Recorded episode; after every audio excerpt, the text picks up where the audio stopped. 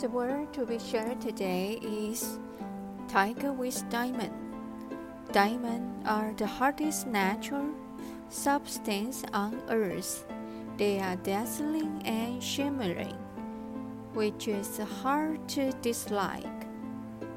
The word diamond is derived from the Greek word adamas, which means indestructible and unconquerable and has also been derived into firm and eternal love.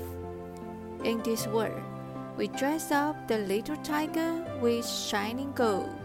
The tiger is playing with a big diamond in his hands.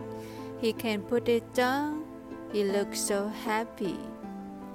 In Chinese, the pronunciation of diamonds is similar to make money.